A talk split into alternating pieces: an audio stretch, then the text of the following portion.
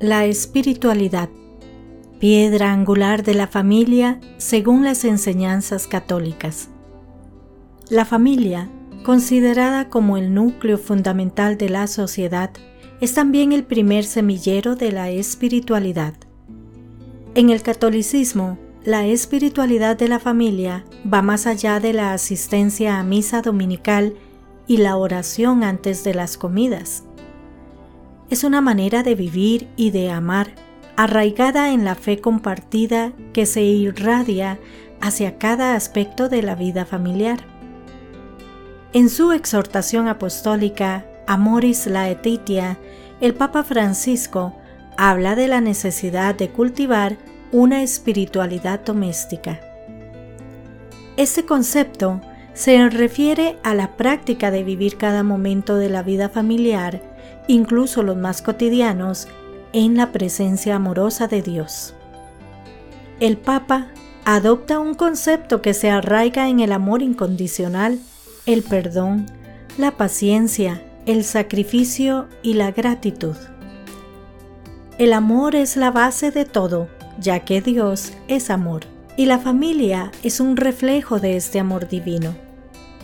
En el trato mutuo de respeto, cariño y cuidado, la familia se convierte en un espejo del amor de Dios. El perdón también es esencial en la vida familiar.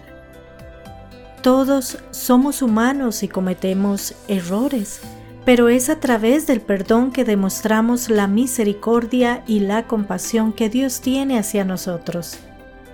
La paciencia, por su parte, nos enseña a tolerar las diferencias y a manejar los conflictos de una manera amorosa y respetuosa. El sacrificio, a menudo presente en la vida familiar, se convierte en una fuente de fortaleza y crecimiento espiritual.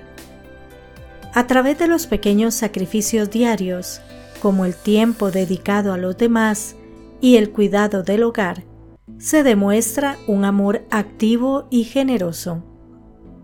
Por último, la gratitud es una virtud que se cultiva en el hogar, reconociendo y apreciando las bendiciones y dones que Dios ha otorgado a la familia.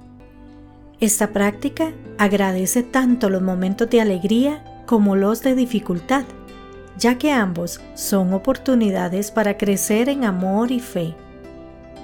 En resumen, la espiritualidad católica Ve a la familia como una iglesia doméstica, un lugar donde se vive y se experimenta el amor de Dios de manera palpable.